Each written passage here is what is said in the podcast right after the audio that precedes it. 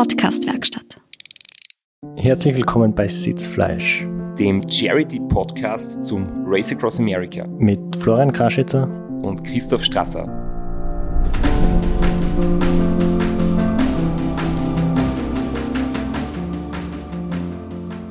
Ja, und der Podcast, wo keiner von uns einen Termin und Zeitstress hat. Zum Glück hört man das ja nicht, wenn wir, wenn wir ein paar Minuten zu spät kommen oder unseren Interviewgast ein paar Minuten warten lassen müssen und danach bald wieder weg müssen. Wir haben uns genug Zeit genommen für eine schöne Folge Sitzfleisch. Das kann man jetzt schon vorwegnehmen. Wir haben das Interview bereits im Kasten und machen das Intro jetzt im Nachhinein. Genau, deswegen können wir euch versprechen, dass wir ein sehr ausführliches, wunderbares Gespräch mit Kurt Matzler führen werden, geführt haben werden, wo er über seine erfolgreiche RAM-Teilnahme, über sein erfolgreiches Finish und über seine spezielle Strategie sprechen wird. Kurt Matzler war heuer der einzige Österreicher, der im Solobewerb mit dabei war. Wir haben in der letzten Folge schon eine kurze Nachricht von ihm bekommen, wo er ganz kurz erzählt hat, wie es gelaufen ist. Und heute werden wir das ganze Thema vertiefen. Und ganz wichtig, wir haben am Ende eine super schöne Aktion für den guten Zweck. Es war ja im Vorfeld so, dass mein Zeitveranzug vom 1000 Kilometer Weltrekord zur Versteigerung gestanden ist, beziehungsweise jeder, der dem Kurt sein Projekt durch eine Spende unterstützt hat, war im Prinzip im Lostopf. Und wir werden das heute am Ende des Podcasts auflösen. Ja, wir haben es vorher angesprochen. Wir haben beide Terminstress und Zeitstress. Du vor allem, weil du stehst mitten in den Vorbereitungen zum Transcontinental Race. Und bis jetzt war das ja immer eigentlich mein Problem, dass ich vor lauter Stress nicht dazu komme, mich ausgewogen und gesund zu ernähren. Jetzt teilst du das mit mir ein bisschen. Ich ernähre mich aber trotzdem ausgewogen und gesund, weil für das muss immer Zeit sein. Ich kann auf eine halbe Stunde oder Stunde Schlaf verzichten. Ich kann aufs Radlputzen zum Beispiel verzichten. ich kann auf die Podcast-Vorbereitung verzichten und das eher Stehgreif machen. Aber zum Kochen, zum gesund Essen ist immer Zeit. Und wenn man sich gesund und ausgewogen ernährt, kann man sein Immunsystem und seine Regeneration durch die Beigabe von AG1 von Athletic Greens unterstützen. In AG1 von Athletic Greens sind 75 Vitamine und Mineralstoffe drinnen. Das Ganze auf veganer Basis, zuckerfrei, laktosefrei und sehr leicht zubereitet. Man nimmt einfach ein Glas Wasser, gibt einen Löffel vom grünen Pulver dazu, schüttelt oder rührt um, trinkt es und hat damit quasi was Gutes für sich getan und kann damit seine Regeneration, seine Konzentration, seine Nährstoffversorgung unterstützen. Wenn auch du dir was Gutes tun willst, dann kannst auch du mit unserem Partnerangebot unter www.athleticgreens.com slash Sitzfleisch ein Abo abschließen und bekommst einen Jahresvorrat an Vitamin D dazu. Und du hättest jetzt fast die fünf Travel Packs vergessen, die es auch noch dazu gibt. Na, hätte ich nicht vergessen, weil die sind das Allerwichtigste am ganzen Angebot. Und wer auf jeden Fall auch sehr gesund und sehr fit ausschaut, ist der Kurt. Er wartet jetzt schon auf uns, ist bereit und ja, wir freuen uns auf das Interview. Der Kurt wird uns erzählen, wie es ihm heuer beim Race Across America gegangen ist. Viel Spaß. Und wir schalten jetzt nach Innsbruck. Der Kurt sitzt schon äh, freudestrahlend vor dem Computer und äh, wir begrüßen dich recht herzlich. Hallo Kurt Matzler. Hallo Christoph, hallo Flo. Danke, dass du dir die Zeit genommen hast. Du bist erst vor wenigen Tagen aus Amerika angekommen und sitzt uns da topfit gegenüber. Ja, ich bin am äh, Mittwoch zurückgekommen. Äh, zum Mittag waren wir da. Nachmittag war ich dann schon im Büro. Donnerstag, Freitag habe ich zwei schwere Tage gehabt im Büro. Und dann war endlich das Wochenende da und jetzt ist äh, Sitzfleisch-Time. Ich war eigentlich gar nicht so optimistisch, dass wir mit dir heute schon aufnehmen können, weil ich weiß es halt von mir selbst und ich glaube, das floh für dich als Betreuer auch so, dass man nach dem RAM schon durchaus äh, ziemlich paniert ist und der Zeitl braucht, bis man wieder so richtig einsatzfähig ist. Und äh, wie wir uns zusammengeschrieben haben, hast du gesagt, naja, du kommst retour, dann hast du irgendwie, musst auf der Uni arbeiten, äh, Prüfungen abnehmen und äh, du hast eigentlich äh, irgendwie diesen Zeitplan und du hast nicht so gewirkt, dass du ab jetzt 14 Tage irgendwie nur daheim liegst und dich erholen musst. Ja, ich war eigentlich äh, zwei Tage nach dem Rennen schon wieder einigermaßen fit. Äh, das Einzige, was ich nach dem Rennen wirklich gespürt habe, das war meine Knie. Alles andere haben wir ziemlich unter Kontrolle gehabt und ja, bin eigentlich relativ fit. Das Einzige, was noch nicht so gut funktioniert, das ist das Schlafen, aber das äh, wird auch noch kommen. Was aber nicht zwangsläufig am RAM liegen muss, weil von Amerika zurück ist natürlich die blöde Richtung, da hat jeder mal ein bisschen ein Jetlag. Ja, das ist sicher auch Jetlag, aber ich merke es an meinem Ruhepuls, der ist äh, ziemlich hoch, ich merke es an meinem Stresslevel, also mein Körper arbeitet schon noch ein bisschen. Sonst hätte das RAM ja auch nicht den Stellenwert, wenn es am danach gleich wieder gut gehen würde, sonst wäre es ja nicht das Gleiche.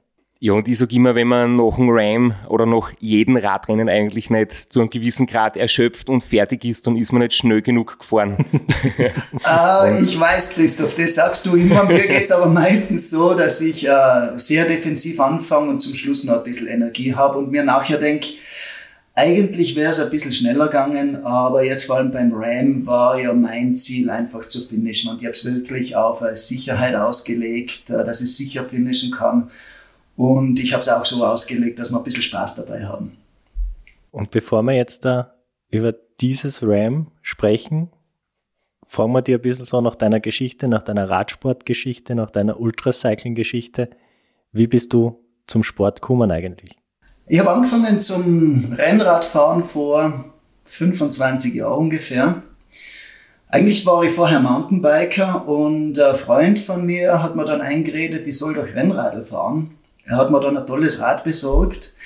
Das war das äh, Colnago Master Olympic. Das war äh, das Rad von Maurizio Fondries. Das ist ein Originalrad, mit dem habe ich eine riesen Freude gehabt. Und dann bin ich mit so einer Gruppe ein bisschen trainieren gegangen und die wollten den als Dirke-Proven fahren, Trondheim-Oslo.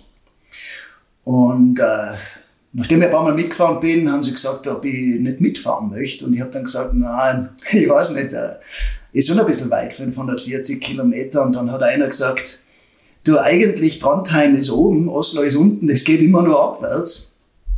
Da haben wir gedacht, okay, mit der Truppe ist es sicher lustig. Dann habe ich gesagt, okay, ich fahre mit.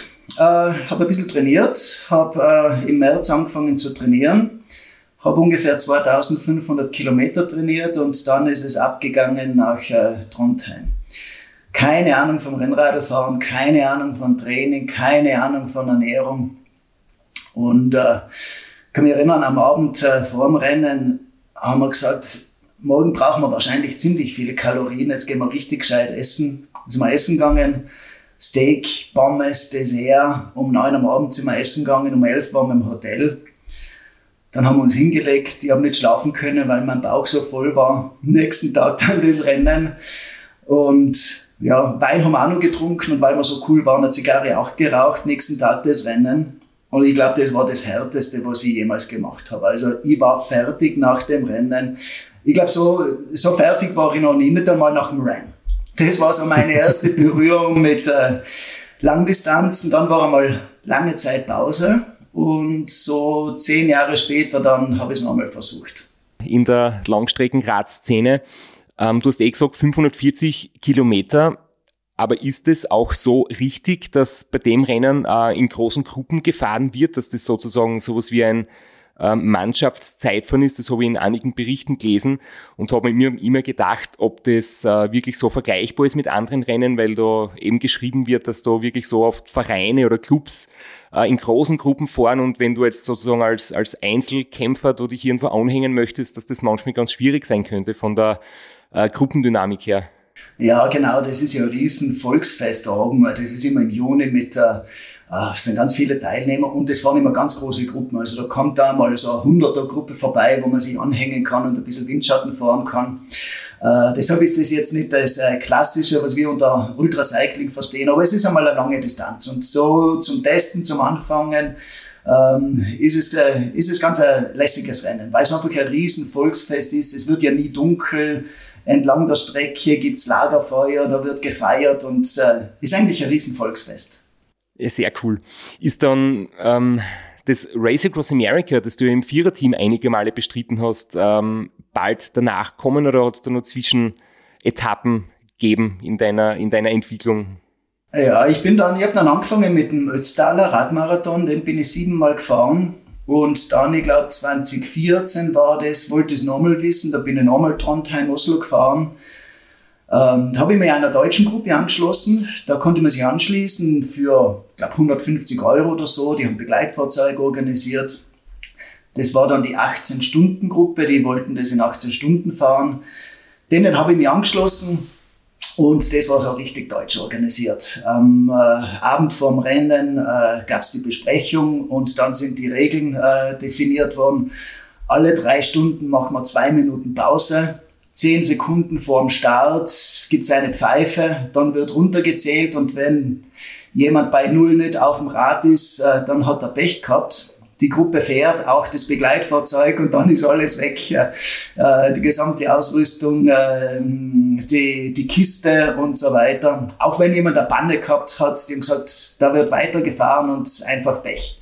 Und dann muss man halt äh, ohne, ohne, ohne Ausrüstung, ohne, ähm, ohne Bekleidung und so weiter, was man alles vorbereitet hat in der Kiste, selber fahren. Ja, das bin ich dann gefahren, hat ganz gut funktioniert.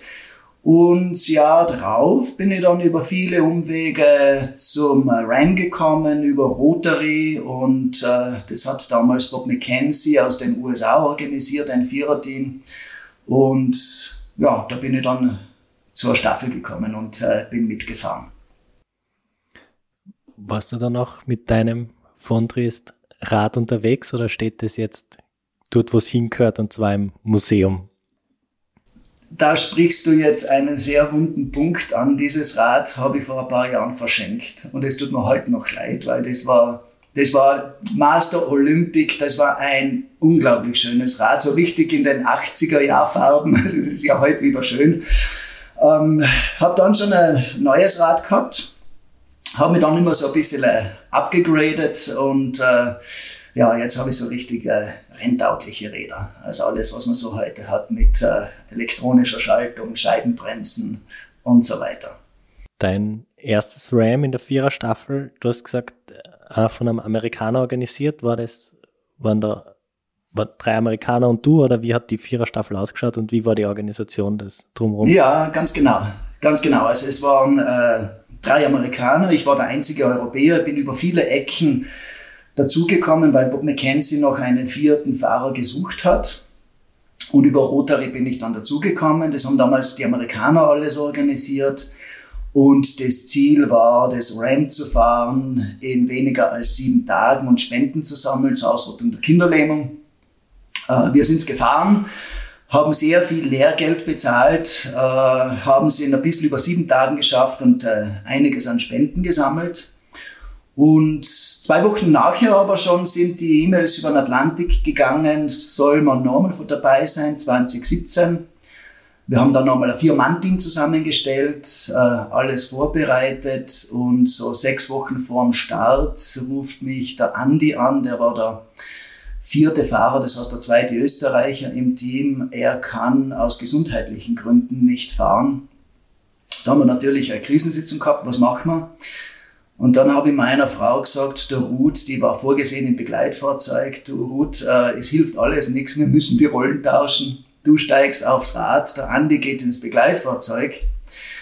Dann schaut sie mich an mit äh, großen Augen und fragt, ich glaube schon nicht, dass ich das schaffe. Ich habe gesagt, du Ruth, das ist so wie jeder Urlaub von uns, äh, sechs bis acht Stunden am Rad pro Tag unter halt ein bisschen verschärften Bedingungen. Dann hat sie zugesagt, äh, wir sind äh, gefahren, schneller als 2016. 2018 und 2019 waren wir dann nochmal dabei und das waren meine vier äh, Ram-Teilnahmen im Viererteam.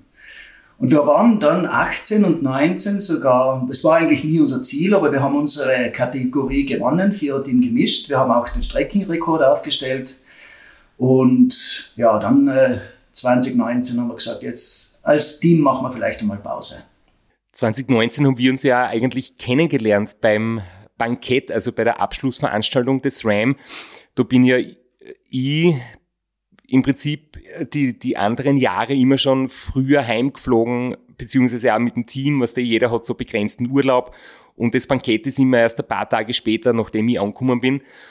Und 2019 haben wir aber gesagt, da waren wir dann noch zu dritt, also zwei von meinem Betreuerteam und ich, und wir haben gesagt, okay, jetzt bleiben wir ein paar Tage länger. Der Flo zum Beispiel war schon wieder am Heimweg und wir sind drüben auch beim Bankett dabei gewesen. Äh, das war echt ein super Event. Ich muss sagen, die die Essensmengen hätten ein bisschen mehr sein können.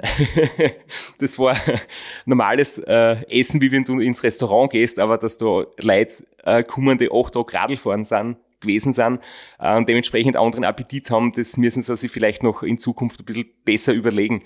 Jedenfalls, ähm, was mich da so begeistert hat, ich habe da erstmals realisiert, was ihr da für eine Spendensummen gesammelt habt. Und äh, wir werden über das heute ja eh noch reden, weil wir ja ähm, den Zeitveranzug auch verlosen unter den Leuten, die die heuer Spende abgeben haben. Aber wie macht ihr das bitte, dass ihr so wahnsinnig hohe Beträge zusammenbringt? Was ist da für ein Netzwerk dabei und wie läuft das ab? Und bitte sag uns auch nochmal, welche Summen da wirklich äh, zustande kommen ähm, für die Ausrottung der Kinderlähmung. Ja, also bis 2019 haben wir ein bisschen über drei Millionen Dollar an Spenden gesammelt. Äh, mit äh, diesjährigen Teilnahme sind nochmal 1,2 Millionen dazugekommen. Das heißt in der Summe ein bisschen über 4 Millionen Dollar.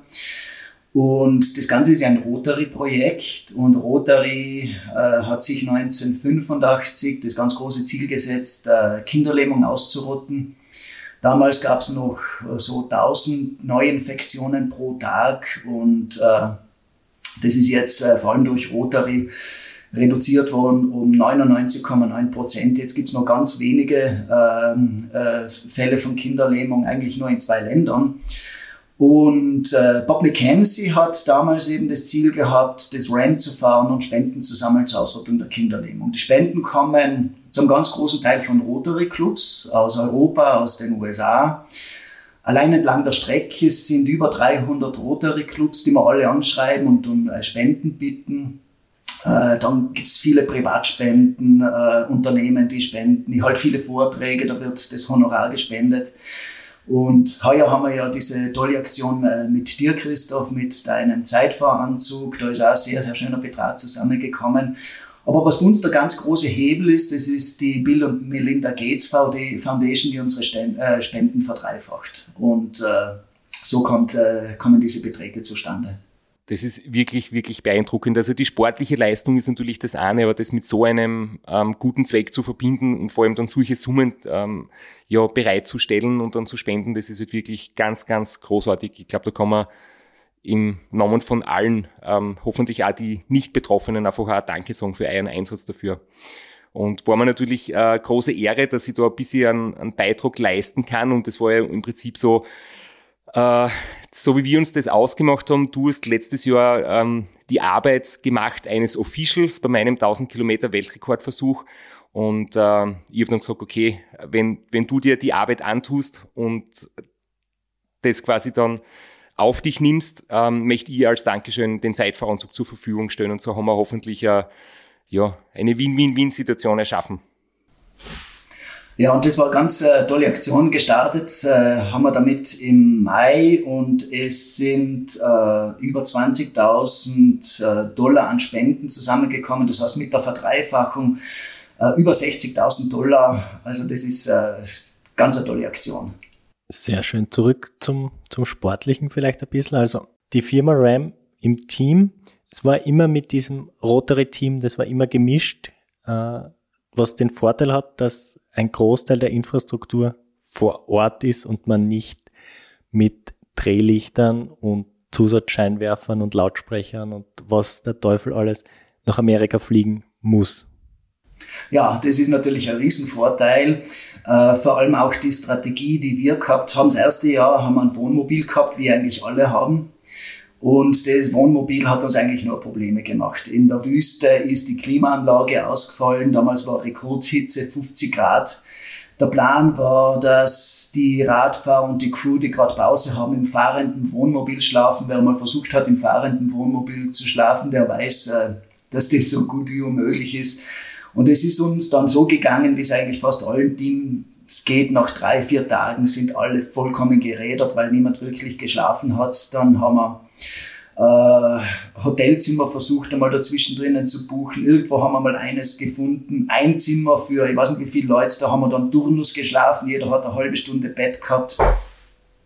Und dann haben wir uns gesagt, äh, Wohnmobil, das machen wir sicher nicht mehr. Und dann haben wir mit der Hotelstrategie begonnen. Das war ein Riesenaufwand, weil wir uns genau ausrechnen mussten, wann wir wo sind und haben dann entlang der Strecke Hotels gebucht. Alle Hotels im Vorhaus. Und das ist ein Riesenaufwand. Die gleiche Strategie haben wir jetzt bei meiner Solo-Teilnahme gehabt. Äh, das heißt kein Wohnmobil, nur Hotels. Und wir haben 120 Hotelzimmer gebucht entlang der Strecke. Und das ist natürlich ein Riesenaufwand. Und da, ähm, das ist eine Riesenorganisation äh, und da sind wir natürlich ähm, riesig äh, froh, dass wir die Amerikaner haben, weil die haben das alles übernommen. Das geht natürlich vor Ort, gehen solche Sachen natürlich viel, viel leichter, weil da muss man anrufen, man muss sicherstellen, dass man auch um sechs in der Früh einchecken kann. Man muss das nochmal bestätigen lassen und so weiter. Also ein Riesenaufwand. Aber es hat super funktioniert. Ja, vielleicht äh, bleiben wir gleich bei dem Thema, bevor wir uns dann äh, so mit dem Rennverlauf und einer Vorbereitung der Speziellen noch äh, auseinandersetzen. Ähm, was sind die Vorteile und die Nachteile von Hotel statt Wohnmobil. Ich meine, ein Nachteil ist natürlich klar, man ist nicht so flexibel, man kann nicht jederzeit überall und immer quasi Pausen machen. Ähm, Gibt es andere Nachteile auch noch? Also es hängt davon ab, welches Ziel man hat. Mein Ziel war es, das Rennen zu finishen und äh, dass ich und die Crew äh, wirklich Spaß haben. Und deshalb haben wir gesagt, äh, Spaß haben wir eigentlich nur dann, wenn alle gut erholt sind. Und deshalb haben wir gesagt, wir machen Hotels, man schlaft in einem Bett, man hat die Infrastruktur, man erholt sich und ähm, das ist ganz, ganz ein anderes äh, Teamerlebnis dann auch. Ähm, das ist der Vorteil. Also man äh, hat die Hotels und für mich war es auch ähm, äh, im Rennen äh, super wichtig, weil ich habe meine Etappen genau gewählt. Und wenn ihr 540 Kilometer Etappe gehabt habt und ich nach 500 eigentlich nicht mehr wollt, ich habe keine Wahl gehabt. Ich habe zum Hotel fahren müssen. Und hätte ein Wohnmobil gehabt, dann hätte ich halt nach 500 Kilometer die Pause gemacht. Und ähm, so hat das schon ein bisschen äh, Druck erzeugt. Ähm, das Problem mit der Hotelstrategie, man ist nicht äh, besonders flexibel. Äh, das hat sich bei uns am zweiten Tag gezeigt. Da hat es eine große Umleitung gegeben, Flagstaff, äh, Waldbrände. Und äh, wir haben die Schlafpause geplant gehabt in Flagstaff. Ähm, jetzt ist die Strecke nicht dort vorbeigegangen und haben natürlich schnell ein alternatives Hotel gesucht. Das erste, das wir gefunden haben, das war in Tuba City. Das heißt, aus der geplanten 440 Kilometer Etappe sind dann 600 äh, geworden. Man, das sind halt die Dinge, wo man äh, flexibel sein muss. Darf ich da gleich einhaken zu deiner Strategie? Du hast gesagt, du hast das in Etappen gedacht. Hast du die Etappen in Kilometer gedacht oder in, in Stunden, die du vorhast zu fahren? Ja, äh, die, die Etappen waren in Kilometer. Und das war jetzt eigentlich gar nicht so einfach, weil im ersten Teil der Strecke gibt es ja nicht wahnsinnig viele Hotels. Das heißt, da muss man ziemlich gut überlegen, äh, wie teile ich jetzt die äh, Etappen ein, äh, so dass das mit den Hotels sich irgendwie ausgeht. Aber es hat dann eigentlich relativ gut funktioniert. Ich habe auch meine erste Schlafpause sehr, sehr früh gemacht, nach 20 äh, Stunden schon. Und das war eine sehr gute Entscheidung. Ähm, es war relativ heiß in der Wüste, wie halt immer. Und nach 20 Stunden über die Mittagszeit habe ich meine Schlafpause gehabt, äh, habe mich super erholt, äh, habe mich abkühlen können und das war ja eigentlich äh, auch ein wichtiger Teil der Strategie, dass ich meine Schlafpausen, die ja immer länger waren, so zwei bis drei Stunden, das heißt vier Stunden Stopp circa, davon zwei bis drei Stunden Schlaf. Ähm, und die waren geplant immer über die Mittagszeit, wenn es am heißesten ist. Ähm, gegen Ende des Rennen hat sich dann ein bisschen in die Nacht reingezogen, weil sich ein bisschen was verzögert hat, aber hat eigentlich trotzdem ziemlich gut funktioniert. Wie war das für dich mit dem Biorhythmus? Weil du warst ja äh, schon längere Zeit vor dem Start in den USA oder in der, in der Wüste zum Akklimatisieren. Und ich kann mich noch erinnern, ich habe dir einmal eine Nachricht geschickt und habe ich dir, ich glaube, noch alles Gute gewünscht und halt gesagt, ja, wir machen dann eine, eine Sitzfleisch-Episode, wenn du Lust hast und wenn du im Ziel bist. Und dann schreibst du meine Antwort ähm, um eine Uhrzeit, wo ich gedacht habe, warum bist du nicht im Bett? Warum bist du um, ich weiß nicht, war es vier in der Früh, also Zeitumstellung, deine Zeit war es vier in der Früh und du antwortest mir und da war ich völlig perplex und du hast dann aber gesagt, warum das so war. Das ist ganz einfach. Wenn Christoph Strasser schreibt, dann antwortet man sofort. Na, der, der, Punkt ist, ich habe ein paar Tage vorher schon äh, mich umgestellt auf die Schlafpause zu Mittag. Das heißt, ich habe äh, nachts natürlich auch geschlafen, aber ich habe versucht, immer mittags auch zu schlafen, um äh, den Biorhythmus ein bisschen umzustellen. Und das war ganz eine gute Entscheidung, weil äh, das dann auch relativ gut funktioniert hat. Und ich glaube, das ist äh, deshalb sehr wichtig, weil beim Race Around Austria habe ich das letzte Jahr folgende Erfahrung gemacht. Da habe ich auch die Hotelstrategie gehabt. Da war die erste Schlafpause geplant nach 600 Kilometern im Hotel für eineinhalb Stunden und ich bin hingekommen äh, ins Hotel und habe gemerkt, ich bin nicht müde. Jetzt bin ich eineinhalb Stunden dort wach im Bett gelegen, bin dann aufgestanden und weitergefahren und nach 1100 Kilometer die erste Schlafpause. Und da habe ich gedacht, das passiert mir nicht mehr. Und habe eben zwei Dinge gemacht. Das eine ist äh, vorher versucht, mich umzustellen mit dem Schlafen und das zweite ist äh, Schlaftablette. Ich habe, sobald ich ins Hotel gekommen bin, äh, bevor ich in die Dusche gegangen bin, Schlaftablette geschluckt meine Teamärztin und mein Crew Chief, die waren bei mir während der Schlafpause. Die Teamärztin hat mich untersucht. Die haben mir dann während der ganzen Schlafpause auch massiert und ich habe nichts mitbekommen. Also ich war sofort weg, habe zwei, zweieinhalb Stunden geschlafen, absolut nichts mitbekommen. Die haben mir die Kompressionssocken angezogen, die haben nichts mitbekommen. Und einmal hat man mir erzählt, die, äh, äh, meine Ärztin hat mich massiert und sie war ja, hat auch sehr, relativ wenig äh, geschlafen und ist dann beim Massieren auf mir eingeschlafen. Ich habe gar nichts mitbekommen. Und dann, wenn du aufgestanden bist, weitergefahren bist, wie war das da? Hast du noch irgendwie Restwirkung gespürt? Weil es gibt ja auch äh, die Sache, dass man das dann ein paar Stunden später irgendwie noch wie einen leichten Kater merkt. Ja, das hängt von der Schlaftablette ab. Äh, meine Frau, die Ruth, die ist Pharmazeutin, die kennt sich da ganz gut aus. Äh, ich habe Schlaftabletten gehabt mit relativ kurzer Halbwertszeit und ich bin nach, äh, ich bin ein paar Mal nach zwei, zweieinhalb Stunden selber aufgewacht. Und habe dann, äh, natürlich war ich dann müde, aber ähm, weiß nicht, ob das die Schlaftablette war oder einfach äh, der Schlafentzug. Die ersten zwei, drei Stunden, die waren natürlich dann immer hart äh, nach der Schlafpause, aber da haben mir Nirvarani und Josef Hader geholfen. Finde ich eine gute Entscheidung. Ich habe äh, bei Josef Hader auch sehr oft reingehört unterwegs und ich weiß nicht, was deine Lieblingspassage ist. Ich bin ein großer Fan von Topfpflanzen, von dem Song. Genial, genial. Also ich war auf der Straße unterwegs, habe teilweise laut gelacht. Die Leute, die da zugeschaut haben, haben sich gedacht, das ist ein Verrückter unterwegs. Aber das ist, das ist richtig super für die Stimmung und zum Unterwerden. Also für alle, die uns zuhören und es nicht kennen, bitte sucht's auf YouTube und ich glaube, ähm, ich weiß es nicht, wo es das alles zu hören gibt, aber Josef Hader Topfpflanzen ist wirklich genial. Und Nirvarani Flugangst, das ist auch genial. Du hast jetzt schon das Race Around Austria angesprochen. Das war ja eigentlich auch bei dir ähnlich wie bei vielen anderen ein ähm, Alternativprogramm. Du wolltest dir das Race Across America schon vor ein oder zwei Jahren starten. Dann ist die Corona-Pandemie gekommen, dann ist alles anders gewesen und du hast dann auch das Race Around Austria Solo sozusagen eingelegt.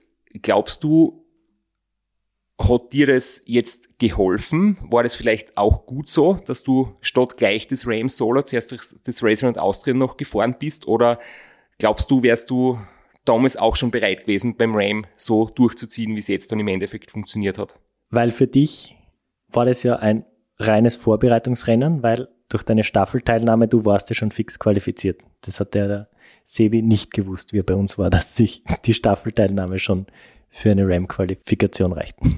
Ich äh, bin qualifiziert gewesen durch die Staffelteilnahme, aber habe mir trotzdem gesagt, ich muss ein paar andere Rennen fahren, weil ich kann da nicht naiv äh, zum Ram fahren. Ich habe das Race Across Italy gemacht Haben gedacht, wenn das gut funktioniert, dann wage ich mich an das Race Around Austria und wenn das gut funktioniert, dann wage ich mich an das Ram. Ich bin das Race Around Austria äh, zweimal gefahren. Letztes Jahr als Alternativprogramm, weil wir ja nicht einreisen durften. Und ich würde das ja jedem empfehlen. Das ist aus meiner Sicht ein absolutes Muss, wenn man das Ram fahren will, weil man erst da wirklich die Möglichkeit hat, äh, viele Sachen zu testen ich habe wirklich viele Erfahrungen gemacht, die Ernährung getestet, die Schlafstrategie getestet. Äh, ich habe äh, festgestellt, welche Probleme alle auftauchen können, vor allem mit den, äh, mit den Knieren und wie man damit umgehen kann. Und ich muss auch sagen, es gibt ja einige Qualifikationsrennen für das RAM, die ähm, relativ einfach sind. Und am ersten Tag drüben beim RAM da sind ja ein paar Berge zu fahren, das Sleeping Indian relativ steil. Und wie da manche raufgefahren sind, diese Berge, mir gedacht, boah, bin ich schlecht beieinander. Aber oben dann sind sie alle wieder langsamer geworden. Und dann oben habe ich mir gedacht, bevor es runtergeht, Gleiselevator, wenn man jetzt alle 33 aufstellt in einer Reihe, ich könnte wahrscheinlich sagen, wer nicht finisht und wer finisht. Und ich habe einen nachher gesprochen, äh, der nicht gefinisht hat, der hat mir gesagt, boah, ihm ist es am ersten Tag so gut gegangen, er ist den Sleeping Indian rauf wie ein Wahnsinniger, hat dann irgendwann einmal auf dem Radiocomputer geschaut und hat 180 Puls. Und sowas ist natürlich, äh, wenn ich so ein Rennen angehe wie das Ram, das ist naiv. Und äh, es waren dann einige, die nicht gefinisht haben, mit denen ich gesprochen habe. Die haben halt im Grunde keine Ahnung gehabt, welche Probleme auftauchen können und wie man schnell reagieren muss. Wenn beispielsweise Sitzprobleme auftauchen, wenn ich das sofort an der Wurzel angehe, richtig, dann eskaliert das nicht. Schirmer's Neck ganz ähnlich, Knieprobleme ganz ähnlich. Und deshalb denke ich, Race Around Austria ist das äh, beste Vorbereitungsrennen. Und ich muss auch sagen, nach dem Race Around Austria war ich ungefähr gleichwertig wie nach dem Ram das kann ich nur bestätigen. Also wirklich die, wenn man das vergleicht, das RAM ist natürlich mental eine andere Nummer, weil es einfach doppelt so lange dauert, mindestens. Und äh, Punkte wie Müdigkeit, Schlafentzug und, und einfach auch die mentale Erschöpfung äh, deutlich mehr werden hinten raus. Aber von der körperlichen Beanspruchung ist das definitiv das, das gleiche Level. Und es ist auch gute Schule für die Crew, weil es ist zwar kürzer, aber dadurch, dass viel weniger geschlafen wird, ist es für die Crew genauso anstrengend. Und man kann in, in Österreich im Vorrentenauto noch schlechter schlafen als in, in den USA, wo es doch sehr lange, sehr gerade dahin geht. Absolut. Und auch der logistische Aufwand ist äh, ganz gut vergleichbar. Man äh, muss die Autos organisieren, man muss einpacken und so weiter. Ist in Österreich natürlich alles ein bisschen leichter, weil man äh, die Gegend kennt und in jedem Bundesland äh, Menschen kennt, die man, man mal schnell anrufen kann, wenn man was braucht. Aber es ist vom gesamten Aufwand her, es ist wirklich vergleichbar. Und es gibt natürlich, du hast das ja eh schon gesagt, Qualifikationsrennen, die einfacher sind. Also wer jetzt nur unter Anführungszeichen eine eine billige Qualifikation fürs RAM möchte, der braucht das Racing und Austria nicht zu fahren. Aber man kriegt dann beim RAM die Rechnung präsentiert. Genau so ist es. Die, die Statistik sagt ja, dass von den Rookies nur ungefähr ein Drittel in das Ziel kommen. Und die Statistik, glaube ich, sagt ja auch, wer das Race Around Austria gefinisht hat, der hat fast hundertprozentige Wahrscheinlichkeit, das Run zu finishen. Und jetzt, weil du vorher die Geschichte erzählt hast vom, von der Time Station 1, die ersten Höhenmeter, die ersten äh, schwierigen Anstiege, da habe ich ja noch eine kurze Anekdote. Ich kann mich erinnern, der Chris Hopkinson, ich weiß nicht, Flo, kennst du den auch? Das ist ein Engländer, äh, ein Brite und halt so ein richtiger Freak mit Tattoos und, und ein bisschen Selbstdarsteller. Der ist auf der Time Station 1 mit dem Zeitvorrat gestartet, aber so richtig, der hat einen Zeitvoranzug angehabt, einen Zeitvorhelm, der null Lüftungsstütze hat und hinten eine Zeitvorscheibe drinnen. Und das mag durchaus Sinn machen, wenn man dann in der Wüste angekommen ist und dann die langen Graden auf der Ebene dahin zieht. Zeitverhöhen glaube ich trotzdem nicht, weil einfach die Lüftung schlecht ist. Äh, ein Teiler auch nicht unbedingt, aber das Zeitvorrat auf jeden Fall. Nur der ist am Start gestanden damit, hat die ersten Anstiege äh, voll attackiert, dann habe ich ihn irgendwann überholt. Er ist unterm Zeitverhöhen ausgeronnen, es hat ihm die Salzkrusten vom Schweiß irgendwie seinem am Körper oberkrunnen. Der war fix und fertig und er ist oben schon gestanden. Ähm, Und dann ist er mit dem Rennradl aufrecht durch die Wüste gefahren, weil er so fertig war. und er ist dann, glaube ich, so ins Ziel gekommen, aber wirklich ganz, ganz knapp vor der Karenzzeit mit zwölf Tagen Finish. Also der, der hat sich so richtig zerstört, obwohl er schon öfters beim Ram dabei war. Dafür hat er ein super cooles Foto vom Start. Richtig. aber jetzt wieder zu deinem Rennen, du hast ja schon gesagt, du bist, du hast, bist das dosiert angegangen. Wie hat jetzt so, so ein typischer Tag bei dir ausgeschaut? Du hast gesagt, du bist so zwischen 400 und 600 Kilometer waren deine Etappen äh, und vier Stunden Stehzeit, davon zwei Stunden schlafen. Wie, wie hat so ein typischer Tag bei dir dann ausgeschaut? Ja, ähm, ich habe so 20 bis 24 Stunden war ich am Rad, dann eben meine Schlafpause. Und ich habe mir für mich, und ich glaube, das ist sehr, sehr wichtig, den Tag unterteilt in kleine äh, Etappen im Kopf für mich. Ähm, also ich bin immer so drei Stunden gefahren, habe dann fünf Minuten Pause gehabt, und dann nach neun Stunden, acht, neun Stunden war Crewwechsel, da waren so circa 15 Minuten Pause. Und so habe ich das runtergebrochen und die drei Stunden, die ich am Rad gefahren bin, äh, bis zur nächsten kurzen Pause, habe ich wieder für mich runtergebrochen äh, in alle 45 Minuten eine Fresubin-Einheit beispielsweise. Und so schafft man das, eine lange Etappe in ganz kleine Quick Wins äh, runterzubrechen. Ich habe mich dann äh, immer irrsinnig äh, eines vielleicht ist, habe ich auch beobachtet, wie gut wir organisiert waren im Vergleich zu anderen Teams und wie gut wir geplant haben. Weil bei jeder Pause, die ich gemacht habe, ist sofort für mich ein äh, Campingsessel bereitgestanden mit Schirm und dann ist das Programm abgelaufen. Wir haben eine Checkliste gehabt, wir haben ein klares Protokoll gehabt, ähm, Augentropfen beispielsweise, Lutschtabletten in der Wüste, dann Massage und so weiter. Also wirklich komplettes Protokoll. Und das bei jeder äh, kurzen Pause. Und mir ist immer wieder aufgefallen, vor allem in der Nacht, wenn andere eine kurze Pause gemacht haben, ich habe Teilnehmer gesehen, die sind mit ihrem Rad vor dem Auto gestanden, daneben ein Betreuer und die sind da gestanden und haben sich ganz kurz erholt. Also fünf Minuten Pause komplett ungenutzt. Also bei mir war jede einzelne Pause genutzt äh, für Versorgung. Und das ist alles nach Protokoll abgelaufen. Ähm, also ich denke, das war, das war entscheidend, weil ich mich permanent erholt habe und permanent mir auf irgendwas habe äh, freuen können. Und ja, dann die Schlafpause, die ist immer gleich abgelaufen. Ein Teil der Crew ist vorausgefahren, weil die im gleichen Hotel geschlafen haben. Die haben eingecheckt. Das heißt, mit Einchecken haben wir keine Sekunde verloren. Ich bin ins Zimmer, Schlaftablette geduscht und dann das gesamte Programm, äh, Massage, ärztliche Untersuchung und so weiter. Dann bin ich aufgewacht oder aufgeweckt worden dann gab es ein kurzes Frühstück und das war dann eigentlich so die harte Zeit, die 10 Minuten, 15 Minuten, bis man auf dem Rad ist, weil bis man da richtig in die Gänge kommt, nach dem dritten, vierten Tag äh, ist es immer härter geworden. Aber das war eigentlich mein äh, Standardablauf und der war vom ersten bis zum letzten Tag der gleiche. Das, was du sagst, ist ganz interessant. Das ist nämlich auch so aus der Crew Strasser, das ist immer das Erste, worauf wir schauen, wenn andere Leute Pause machen. Was muss der Radfahrer selber machen? Und wenn wir sehen, dass der Radfahrer einmal allein herumsteht, längere Zeit und ihn keiner stützt oder keiner was abnimmt oder ihm ein Trinken in die Hand druckt oder sonst irgendwas, dann ist das für uns immer ein Zeichen, dass äh, die Crew nicht ideal eingespielt ist. Und da wird, wie du sagst, da wird Energie verschwendet und teilweise auch wertvolle Zeit, wenn es darum geht, schnell zu fahren.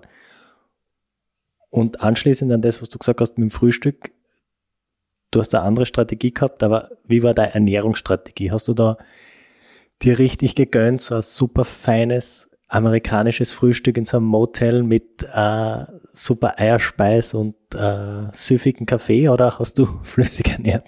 Super, super Eierspeis. Das ist eine, eine nette Umschreibung für, für reinen Zucker in Muffins und Donuts und bunte Cornflakes.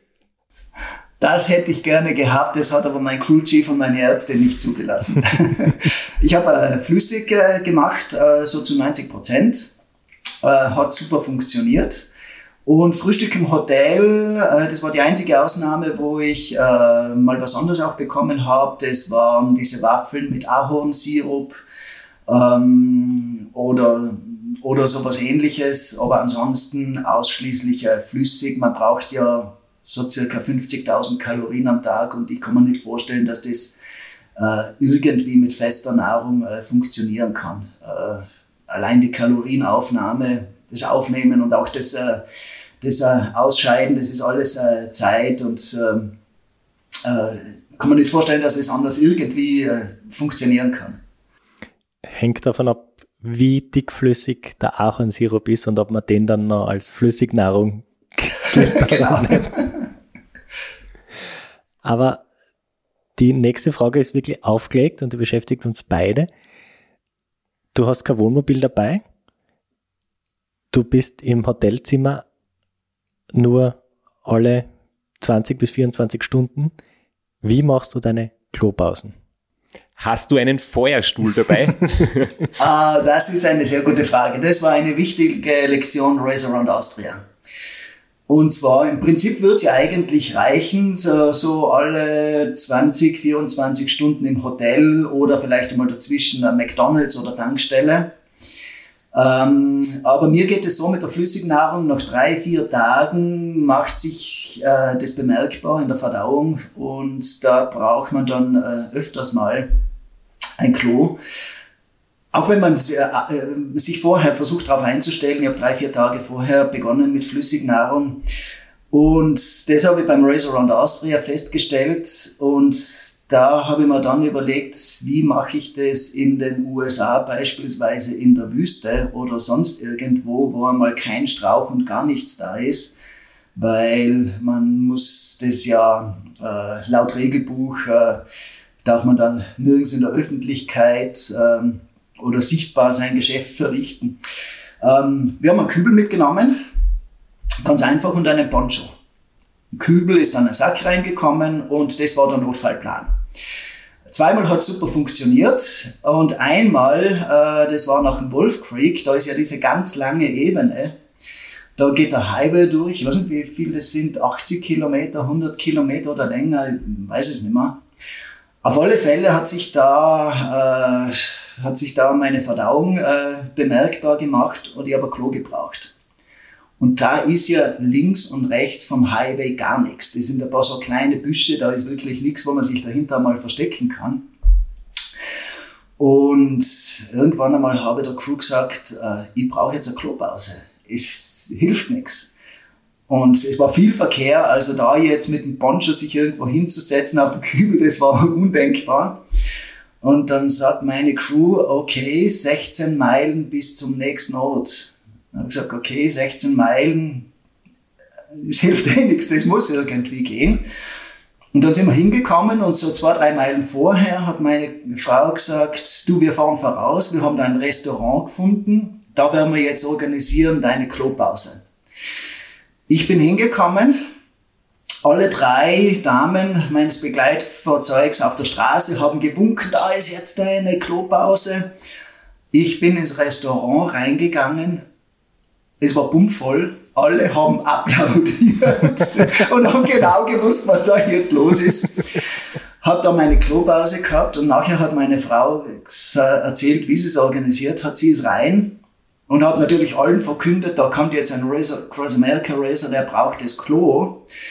Und dann haben die gesagt, ja, das ist da ganz hinten. Dann ist sie zurückgegangen, macht die Tür auf und da sitzt einer gerade drinnen mit einem langen Bart.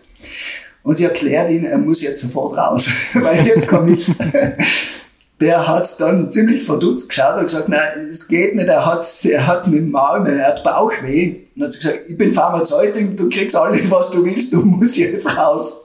Er hat seine Hose rausgezogen, ist rausgegangen, hat mir das Klo überlassen ja, dann habe ich das Klo gehabt für mich, so circa zehn Minuten, bin dann raus und beim Rausgehen habe ich gemerkt, da war einer unglaublich ungeduldig ist und, und ist sofort nach mir reingestürzt. Also so kann man es, so kann man es natürlich auch versuchen zu organisieren. Aber es ist eine Challenge. Also Wohnmobil, ohne Wohnmobil, man muss sich sehr gut überlegen, wie man das, äh, wie man das alles macht. Auch mit dem Schlafen ist man nicht so flexibel. Äh, wie gesagt, äh, zweiter Tag mit dieser Umleitung, äh, kein Hotel dann in der Nähe. Aber wir haben, auch daran haben wir natürlich gedacht, wir haben jedes Auto so ausgerüstet, dass es innerhalb von fünf Minuten in einen Schlafplatz für mich umgewandelt werden kann. Das heißt, da war Matratze drinnen, Decke, Polster und auch da hätte ich ohne weiteres drei Stunden schlafen können. Aber mein Crew Chief hat entschieden, äh, der fährt jetzt die 600 Kilometer statt die 440. Du, bevor wir auf die Umleitung eingehen, ähm, eine Geschichte noch ganz kurz. Äh, da ist nämlich auch ein Glob ausgegangen. Wenn ihr noch weiter gefahren werdet, nach Kim, das ist dann der, der erste Ort, ist fast übertrieben, das erste Kaff nach den Rockies. Da gibt's so eine schöne Kirche. Da ist eine Tankstelle, zwei Häuser und eine Kirche. Und äh, das sind die Baptisten dort. Und da hat von unserer Crew einmal der Johnny äh, aufs Klo gehen müssen und dann hat er dort aber, äh, ich glaube, eine Mitgliedskarte für die Baptistenkirche ausfüllen müssen, damit er aufs Klo gehen darf. Und er ist jetzt bis, bis jetzt noch äh, Mitglied der Baptisten. ist aber sehr. Auf Lebenszeit ein Klorecht im Kim. Richtig. aber das wäre noch ein Stück weiter gewesen. Mir ist eine andere Klogeschichte eingefallen mit, mit Publikum auch, weil du das so erzählt hast. Beim Restaurant Austria sind wir mit dem Straps einmal aufs Klo bei einer Tankstelle und wir haben das Mikro im Auto so blöd liegen lassen, dass es neben der Box gelegen ist und der Straps hat sich während dem Klo gehen mit, mit unserem Arzt unterhalten und das hat man dann über die Außenlautsprecher am Fernpass auf der ganzen Raststätte gehört. Und ähm, es war auch eine Delegation vom RAM bei diesem Rad dabei und hat sich das angeschaut. Und die waren auch auf dieser Raststation und haben sich jetzt dann dieses Klogespräch angehört. cool. Ja, und es waren ganz viel, ganz viel Urlauber, die, glaube ich, von Deutschland unterwegs sind nach Italien. Da ist so Touristen äh, Schlange vor dem Klo gestanden, ihr mir halt vordrängen dürfen und dann haben die ähm, alle zugehört, dass wir da eigentlich auch ein bisschen blöd geredet haben, dass wir gesagt haben, die, die Touristen, die sollen ruhig warten, weil jetzt, jetzt bin ich da. Und da haben wir, glaube ich, ein paar blöde Aussagen gehabt und das haben alle gehört. Also immer wichtig, wenn man aufs Klo geht, Funkgerät ausschalten. Oder Außenlautsprecher, eins von beiden. So, jetzt werden wir wieder seriös. Klo-Geschichten gibt's ja unendlich viele. Es ist immer sehr lustig. Ähm, wir haben letztes Mal auch vom Rainer Steinberger schon gehört, dass äh, für ihn das auch so ein, Thema war, die Umleitung da bei Flagstaff. Ähm, er hat es zum Beispiel zum Schlafen genützt, obwohl er nicht darauf eingestellt war weil es ist ja so circa 50 Meilen seit ihr Auto transportiert worden, oder? Da war für alles sozusagen die Regelung, ähm, Einstieg ins Auto.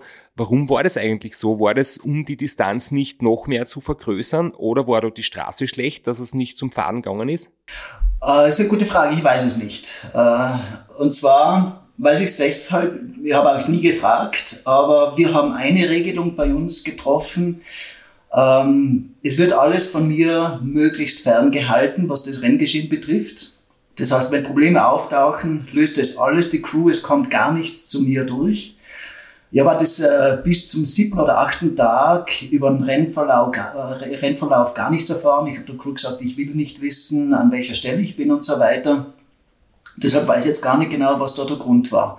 Äh, ich bin geschattelt worden und war aber zu dem Zeitpunkt nicht wirklich müde genug, um, äh, um länger zu schlafen. Ich glaube, ich habe so ein bisschen geschlafen dann im fahrenden Auto, aber das war jetzt für mich äh, noch keine vollwertige Schlafpause, so wie ich sie geplant gehabt habe.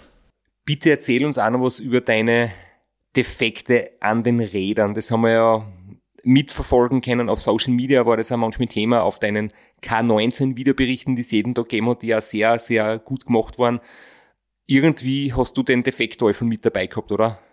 Ja, also das war wirklich, das war Katastrophe. Ich habe äh, geplant gehabt, drei Räder mitzunehmen und habe dann so zwei Wochen vor dem Abflug mir gedacht, boah, eigentlich, ich habe noch ein viertes Rad ein altes Rad im Keller stehen, mit dem bin ich auch viel auf der Rolle gefahren im Winter. Eigentlich könnte ich das noch mitnehmen. Man weiß wirklich nicht, was passiert. Äh, und vor allem habe ich die Erfahrung gemacht, dass mein Zeitfahrrad acht Monate gestanden ist, weil ein Ersatzteil gefehlt hat, aber was kaputt. Und habe gedacht, wenn das drüben passiert, es gibt kein Ersatzteil, vielleicht bin ich froh um das vierte Rad. Am zweiten Renntag äh, bin ich gestartet mit dem Zeitfahrrad und steige dann um auf das äh, Wench. Das ist mein mit Aufleger, das ist mein Lieblingsrad. Und die Schaltung funktioniert nicht. Es ist äh, nichts zu schalten gegangen. Und äh, war natürlich mal ein Schock.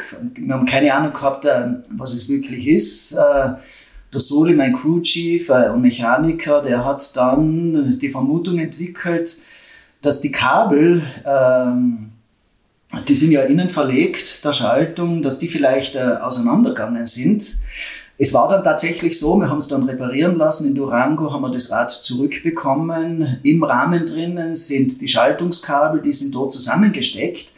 Und wahrscheinlich beim Transport äh, auf dem Radträger durch die Erschütterungen haben die sich gelöst.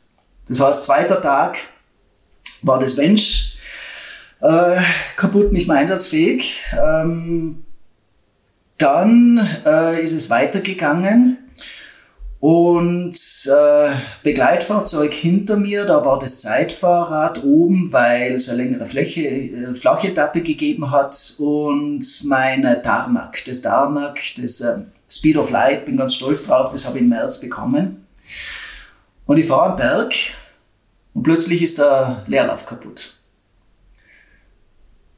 Und dann haben wir gedacht, jetzt äh, es ernst, äh, weil das war Indianerreservat kein Internet, kein Telefon, nur noch das Zeitfahrrad da und jetzt sind Berge da. Und wir haben ein Riesenglück gehabt, weil äh, das vierte Rad, mein altes Wench, das ist jetzt sieben Jahre alt, haben gesagt, das braucht man nicht, das geben wir in das Medienfahrzeug. Die sollen es einfach von äh, Oceanside nach Annapolis mitnehmen und wenn es mal irgendwo braucht, aus irgendeinem Grund, dann können wir das, rufen wir sie an und sie sollen es bringen. Und die waren zufällig hinter mir. Und dann habe ich das Rad gehabt äh, für die Berge. Ansonsten hätte es wirklich eng werden können, weil es waren fünf, sechs Stunden kein Internet. Ich hätte niemanden erreichen können, dass ein anderes Rad gebracht wird. Und das hätte wahrscheinlich mich äh, den, Cut den ersten Cut-Off gekostet. Also Riesenglück. Warum äh, der Leerlauf kaputt war, wissen wir nicht genau. Da hat eine Feder, da war eine Feder drinnen defekt. Äh, Nickelnagel, neues Rad.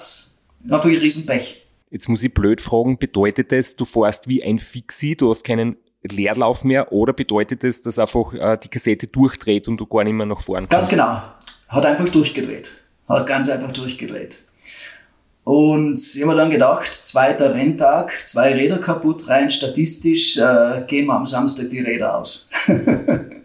Aber war dann, Statistik hat sich Gott sei Dank nicht bewährt. Ich habe sie dann in Durango zurückbekommen. Beide. Du hast den ersten sogenannten Soft Cutoff angesprochen. Du bist ja, dein Ziel war von Anfang an das Durchkommen. Bist du von Anfang an gegen die Karenzzeit gefahren oder hast du schon ein höheres Ziel gehabt zeitlich? Ähm, mein Ziel, ich habe äh, den gesamten Plan auf elf Tage ausgerichtet gehabt, aber der Hintergedanke war, ich wollte einen Tag Reserve haben, falls irgendwas passiert. Ich bin äh, beim ersten Cut-Off bin ich relativ knapp hingekommen, habe aber unmittelbar vor dem Cut-Off eine längere Schlafpause geplant gehabt. Das heißt, wäre irgendwas schiefgegangen, dann hätte ich halt die Schlafpause verschieben können oder verkürzen können. Und den Cut-Off hätte ich auf alle Fälle geschafft. Aber wie gesagt, äh, ausgerichtet auf elf Tage. Mit dem Hintergedanken, ich will eigentlich nur finishen und die elf Tage, damit ich äh, ausreichend Zeit habe, äh, falls irgendwas passiert und ich es in den zwölf Tagen Karenzzeit schaffen kann falls irgendetwas passiert, so wie besetzte Toiletten oder kaputte Leerläufe oder kaputte Kabel. genau. Aber das habe ich letztes Mal auch schon angesprochen. Mir hat es wirklich fasziniert. Du hast eine Strategie gewählt, die erstens sehr clever ist, äh, meiner Meinung nach auch mutig, weil etwas komplett anders zu machen wie, wie die meisten bisher, das ist ja immer ein bisschen eine Reise ins Ungewisse, also gerade das mit den Hotels und vor allem tagsüber zu schlafen.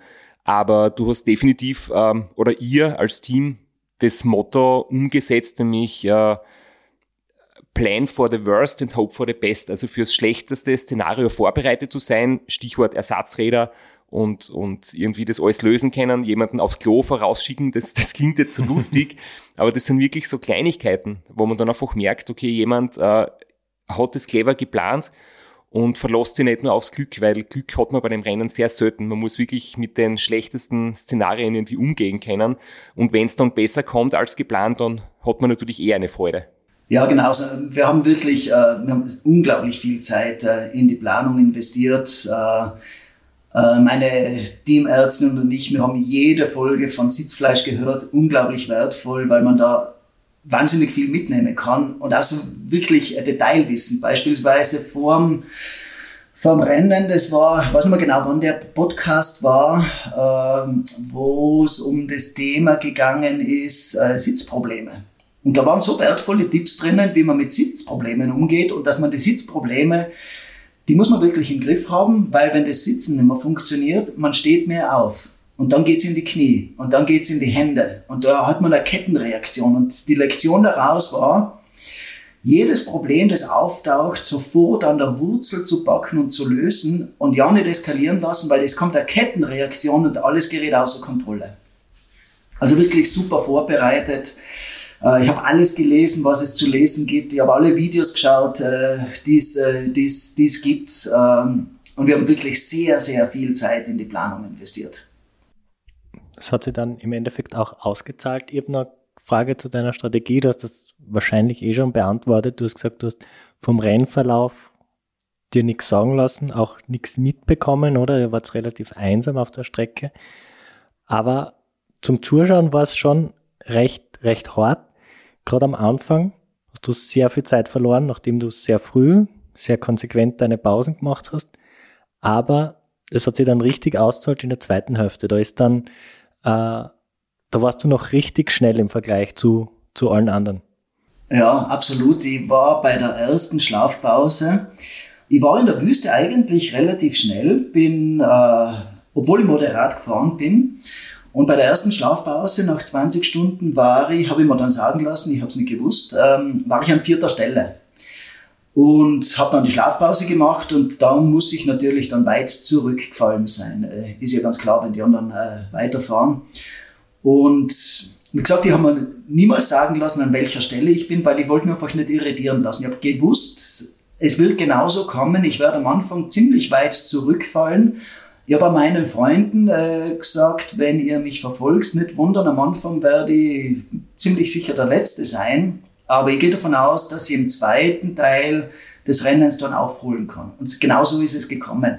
Äh, nach drei, vier Tagen schon, äh, und es war wirklich, das war so toll zu beobachten, nach äh, drei, vier Tagen habe ich immer wieder ähm, die gleichen Radfahrer überholt und ich bin relativ locker vorbeigefahren und mir ist vorgekommen, die sind unterwegs wie Zombies. Ähm, in der Schlafpause sind die dann wieder bei mir vorbeigefahren ähm, und nach äh, sechs, sieben Tagen ähm, habe ich immer weniger Radfahrer gesehen.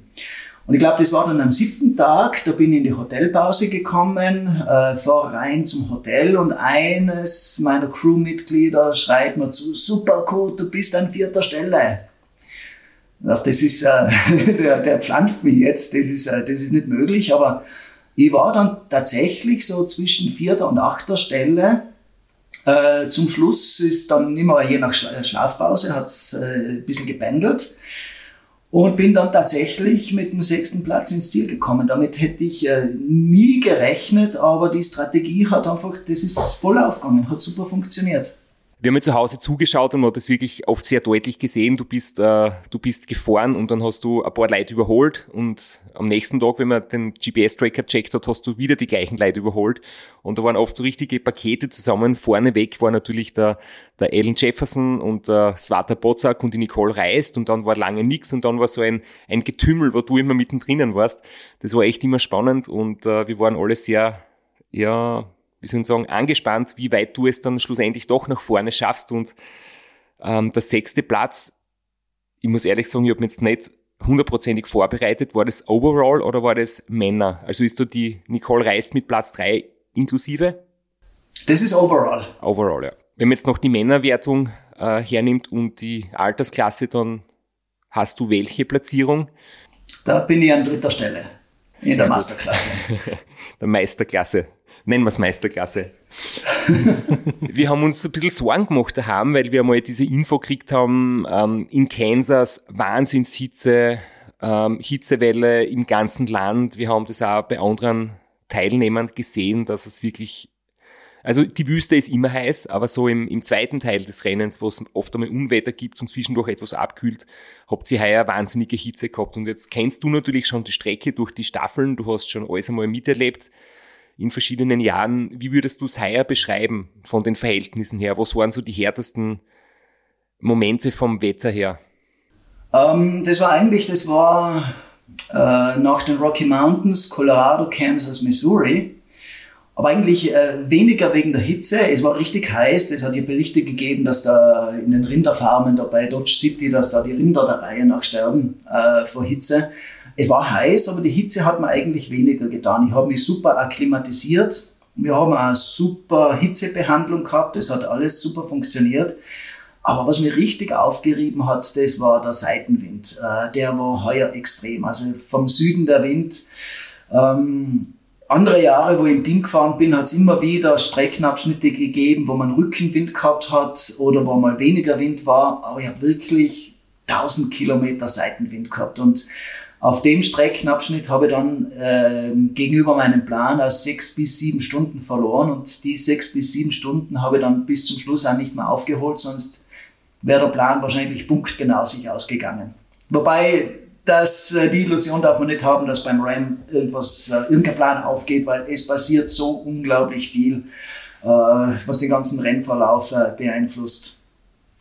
Aber das war eigentlich für mich, war das, das waren zwar richtig harte Abschnitte. Ähm, aber trotzdem, ich glaube so 60, 70 Prozent der Zeit am Rad habe ich richtig genossen. Wir haben richtig Spaß gehabt. Äh, weiß nicht, ob ihr die Fotos gesehen habt, äh, ähm, meiner Crew vor allem, die drei Damen, die haben sich ja immer wieder verkleidet. Einmal waren sie unterwegs als drei Krankenschwestern, einmal in Lederhose und so weiter. Also wir haben richtig Spaß gehabt. Teilweise, und teilweise war es natürlich hart, das ist, äh, ist keine Frage. Aber der Spaßfaktor, muss ich sagen, insgesamt hat überwogen. Ich glaube, da kann man das einfach nochmal bestärken, dass man wirklich seine Strategie klug wählen soll, auf sein Ziel abstimmen soll. Und wenn das Ziel ist, gut und gesund und so wie du heute uns da gegenüber sitzt, äh, du schaust wirklich gut und wirklich gesund aus. wenn, wenn das Ziel ist, so anzukommen, dann ist es völlig sinnlos, mit einer Taktik ins Rennen zu gehen, die auf Sieg ausgelegt ist, wo man sagt, man fährt irgendwie nur mit Powernaps und 36 Stunden mal durch und dann schlaft man eine Stunde. Also mit, mit vier Stunden Pausen wird man das Rennen normal nicht gewinnen. Ähm, aber man ist halt im Ziel auch auf einem anderen Level erschöpft und hat sicher weniger Spaß. Also das ist wirklich äh, sehr, sehr gut und mich, ich leide da immer ein bisschen mit oder mich, teilweise ärgert es mich fast, wenn Leute so komplett über ihre Verhältnisse fahren oder halt unrealistisch unterwegs sind und körperlich nicht dazu in der Lage sind, eine Top-Leistung zu liefern. Sie sollten eher aufs Finish achten fahren aber trotzdem mit einer Siegerstrategie und sind dann nach drei, vier Tagen völlig fertig und kämpfen und quälen sich da irgendwie ins Ziel. Und ähm, das scheint bei euch wirklich perfekt geklappt zu haben. Ja, vor allem, ich glaube, die frühe Schlafpause nach 20 Stunden, das war für mich sehr wertvoll, weil ich habe mir immer überlegt, äh, 36 Stunden durchfahren oder so lang wie möglich durchfahren, die erste Etappe durch die Wüste, was so richtig heiß ist man macht sich total fertig und erholt sich dann nicht mehr. Und deshalb habe ich mir gedacht, frühe Schlafpause und ich komme gut durch die Wüste und danach geht alles viel leichter. Und genauso, genauso war es dann auch. Mut zur Pause. ja, das ist wirklich so. Es lohnt sich. Jetzt ganz zum Schluss kommen wir zur, zur großen Verlosung. Der Straps wird die Glücksfee spielen und eine Nummer ziehen. Du hast die Liste der Spenderinnen und der Straps hat die Gewinnernummer. Der Flo mischt die Lose durch und ich werde da reinziehen. Wir haben zwei Töpfe.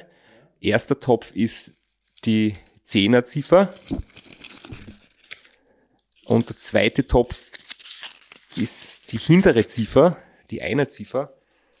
Und wir haben jetzt da vorne die Nummer 1, hinten die Nummer 7. Das heißt, Lieber Kurt, bitte sag uns, wer die Nummer 17 ist. Ja, das ist, äh, vielleicht wer da alles an der Verlosung teilgenommen hat. Es haben sehr viele Rotary Clubs aus Österreich und Deutschland gespendet, sehr viele Radbegeisterte und gewonnen hat der Rotary Club Hall in Tirol für eine schöne Spende im dreistelligen Bereich. Ich bin mir ziemlich sicher, nachdem das ein Rotary Club ist, dass dieses Trikot dann nochmal für einen wohltätigen Zweck eingesetzt werden wird. Super. Sehr schön. Das ist eine echt, echt coole Sache. Und wir haben jetzt gesagt, das können wir jetzt gleich im, im Podcast erwähnen, dass wir das Trikot, wenn es möglich ist, vielleicht sogar persönlich übergeben. Das werden wir jetzt in den, in den nächsten Tagen noch äh, in Erfahrung bringen, wie wir das am besten übergeben. Es gibt hoffentlich dann die Möglichkeit, wenn jetzt jemand aus dem Ausland gewonnen hätte, wäre es schwierig geworden. Aber ich glaube, wenn es aus deiner Region kommt, werden wir das irgendwie organisieren. Das wäre super, das wäre ein schönes Event. Kurt, wir danken dir, dass du in deinem dichten Zeitplan dir für uns zwar Zeit genommen hast. Wir danken dir für ein sehr schönes Gespräch, für sehr gute Insights und tolle Tipps für alle da draußen, die einfach gern finishen möchten und jetzt nicht unbedingt auf, auf Sieg fahren wollen. Auf jeden Fall nochmal riesengroße Gratulation, größten Respekt und wir laden dich ein, wenn du möchtest, noch irgendein schönes Schlusswort äh, uns äh, mitzugeben. Ja, danke Flo, äh, danke Christoph. Ähm, ja, vielleicht eine ganz nette Geschichte, weil unser Motto ist ja We ride so that others can walk. Äh, Ausrottung der Kinderlähmung. Und das haben wir auch auf unseren Crew-T-Shirts. Und äh, ein Teil meiner Crew ist mal essen gegangen. Ähm, und die haben die besten Backhändeln in den USA dort bekommen. Ich weiß nicht mehr genau, wo es war. Die haben gegessen, hat super geschmeckt und dann wollten sie bezahlen und die Kreditkarte funktioniert nicht. Zweite hat auch nicht funktioniert und dann wollten die mit der dritten bezahlen. Und dann schaut die äh, Chefin die T-Shirts an und sieht Race Across America, we ride so that others can walk und hat nachgefragt äh, was wir da machen. Und ähm, ist erzählt worden, Race Across America und dieses Spendenprojekt. Und dann hat sie gesagt, wer beim Race Across America teilnimmt für einen wohltätigen Zweck, der zahlt in ihrem Lokal nicht. Das sind dann alle eingeladen worden auf Backhändeln. ja, das sind so die schönen Erlebnisse, die man dann äh, beim Rennen auch noch haben kann. Sehr schön, das ist wirklich eine, eine feine Geschichte. Ihr habt es geschafft, gemeinsam die 5000 Kilometer zu absolvieren. Es hat gut angekommen, habt damit noch einen guten Zweck unterstützt. Mit einem richtig großen Betrag und ich glaube, viel besser kann es einfach nicht laufen. Ja, wir sind alle überwältigt eigentlich, dass es so gut gelaufen ist. Und äh, wie gesagt, wir haben das äh, Privileg, äh, Radfahren mit einem wohltätigen Zweck zu verbinden und das schon seit äh, vielen, vielen Jahren. Ich hoffe, das war nicht das letzte Mal, dass man dich auf der Rennstrecke sieht. Und äh, wir wünschen dir alles Gute und freuen uns, von dir zu hören. Gute Erholung noch und Danke. liebe Grüße nach Tirol. Bis bald. Ciao. Danke. Ciao.